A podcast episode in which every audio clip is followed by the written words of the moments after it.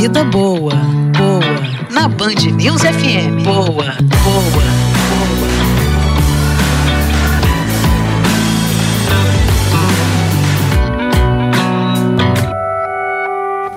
Bom dia, Marina Procópio. Bom dia, Mário. Bom dia, Fran. Oi. Bom dia a todos. Gente, o assunto da nossa coluna de hoje é sonhos. Oh. Os sonhos de vocês têm mudado, eles estão mais vívidos desde que começou a pandemia. Vocês têm notado alguma diferença, lembrando mais? Ai, eu, eu acho que eu tenho ficado bem cansada e com certeza sonhei, mas eu não lembro. A gente é, acorda na agitação, é, na verdade, né? eu estou fazendo a pergunta para as pessoas erradas, porque vocês, eu acho que nem tem tempo de lembrar os sonhos. É né? um cochilo, né? É. Acorda de madrugada.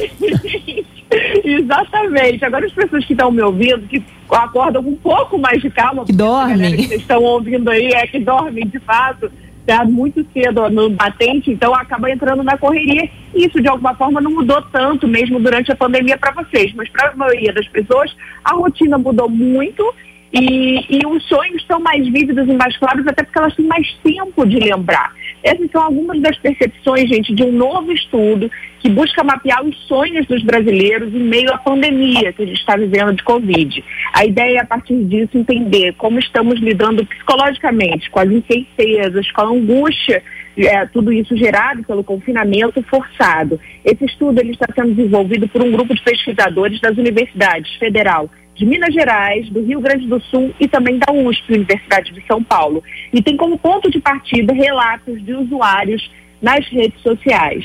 Em entrevista à Rádio USP, o psicanalista Paulo Endo contou que houve experiências semelhantes com sobreviventes de Auschwitz, um dos campos de concentração nazistas. E segundo ele, a ideia é que, assim como foi feito lá, tornar no futuro essa, essa espécie de acervo dos sonhos público. Hoje, na plataforma já existem mais de 400 sonhos lá.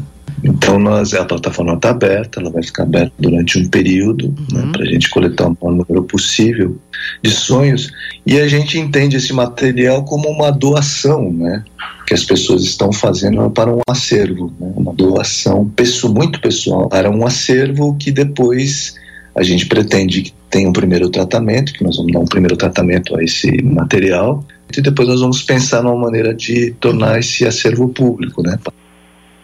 Pois é, segundo os pesquisadores, os relatos mais frequentes de sonhos são que os sonhos estão mais vívidos, como eu falei, mais detalhados, eles lembram melhor do que eles sonharam, mas também tem um forte componente de angústia. Os, os sonhos aparecem em ambientes com pouca luz, tem uma descrição de mal-estar, muitas questões que remetem a incertezas, dúvidas, ausência de possibilidade de controle, sensação de perseguição e também falta de confiança nos laços. Tudo, claro, está relacionado ao momento que a gente está vivendo, mas os especialistas destacam que só o ato de contar os sonhos, de compartilhar isso, parece promover um certo apaziguamento com toda essa estranheza, com todas essas sensações.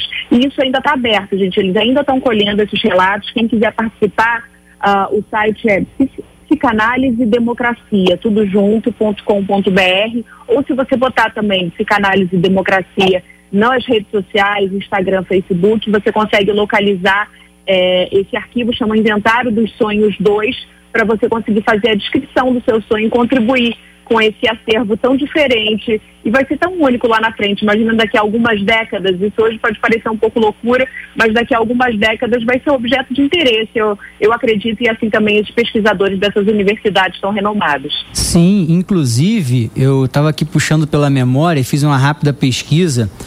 É, porque eu e a Fran, Mari, fizemos no final do mês passado uma entrevista Isso. sobre sono de baixa qualidade afeta a ação da insulina e controle de, do diabetes. Olha só, hein? Sobretudo de crianças e jovens. A gente entrevistou aqui a doutora, acho que Mônica Gabay ela é especialista é, nessa área do sono, e aí eu estava até comentando com ela, aí eu, eu, citei a doutora Mônica Gabay, isso mesmo, que ela é da Sociedade Brasileira de Diabetes, falou sobre isso, E eu falei que, que eh, eh, como a gente começou essa, essa conversa, eu praticamente eu não me lembro nada. Eu, eu durmo, eu acordo, já acordei, já acabou o meu, meu período de descanso, porque infelizmente eu durmo é, tarde, eu devia dormir mais cedo. Mas às vezes eu tiro um cochilo durante o dia e vai aquele sono quebrado que não é bom. Ela mesma falou, isso é, isso é péssimo, né? E quando eu acordo de madrugada, às vezes eu olho para minha filha e a Bianca, ela está sorrindo dormindo sorrindo. Aí eu falei, pô, que legal. Aí eu, eu paro para pensar como é que foi o dia anterior, quando tem aquela brincadeira, quando tem uma atividade bacana. Então você vê que quando é, você está feliz, teve um momento alegre, né? Isso no semblante, no rosto, mesmo dormindo, você observa. Não sei se você, mamãe Mariana Procopio, já observou isso na sua pequena.